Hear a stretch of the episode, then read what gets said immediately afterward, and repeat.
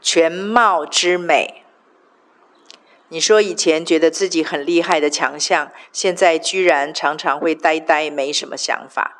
那不是退化啦，先别忙着沮丧失落哦。那是圣灵在阶段性调整你生命中置物架的珍贵时刻哦。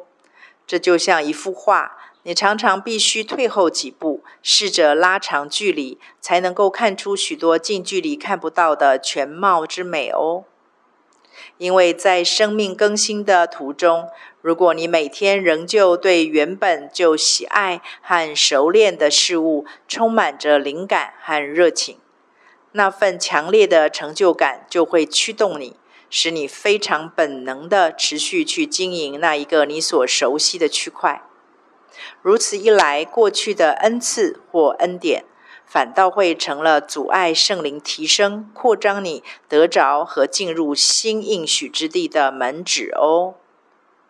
传道书告诉我们，凡事都有定期，天下万物都有定时。